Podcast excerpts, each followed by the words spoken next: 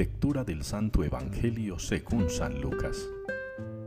En aquel tiempo, los pastores fueron corriendo hacia Belén y encontraron a María y a José y al niño acostado en el pesebre. Al verlo, contaron lo que se les había dicho de aquel niño. Todos los que lo oían se admiraban de lo que les habían dicho los pastores. María, por su parte, conservaba todas estas cosas, meditándolas en su corazón. Y se volvieron los pastores dando gloria y alabanza a Dios por todo lo que habían oído y visto, conforme a lo que se les había dicho.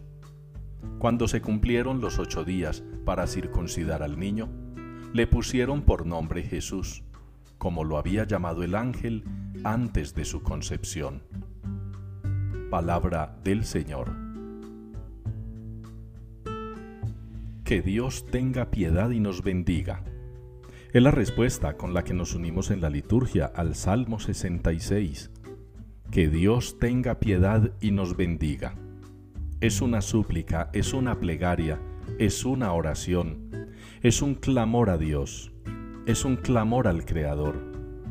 En este día en que cerramos el año civil y vamos a dar inicio a un año nuevo, celebrando las vísperas de Santa María, Madre de Dios, le pedimos a Dios que tenga piedad de nosotros y que nos bendiga, que nos muestre su rostro, que nos muestre su misericordia, que nos conceda la paz, así como lo relata el libro de los números. Que sea Dios para nosotros durante este nuevo año el Padre al que clamamos, al que llamamos, como nos lo sugiere la carta de San Pablo a los Gálatas. Y qué bueno, hermanos, que al seguir todavía en esta semana de Navidad, celebrando el gozo y la alegría del nacimiento del Niño Dios, ustedes y yo nos sintamos bendecidos por el Señor. Haber podido celebrar Navidad, haber podido celebrar el nacimiento de Jesús, poder ver terminar este año y tener muchos deseos de comenzar el que ya en pocas horas inauguraremos. Eso es lo que tenemos que pedirle al Señor, que nos bendiga que nos muestre su rostro, que tenga piedad de nosotros, para que así, sintiéndonos amados y perdonados por el Padre, seamos capaces, en este nuevo tiempo que Dios nos regala, de ser compasivos y misericordiosos con todos los que nos rodean.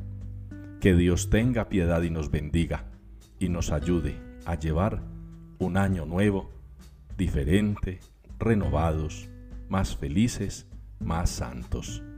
Feliz año nuevo a todos.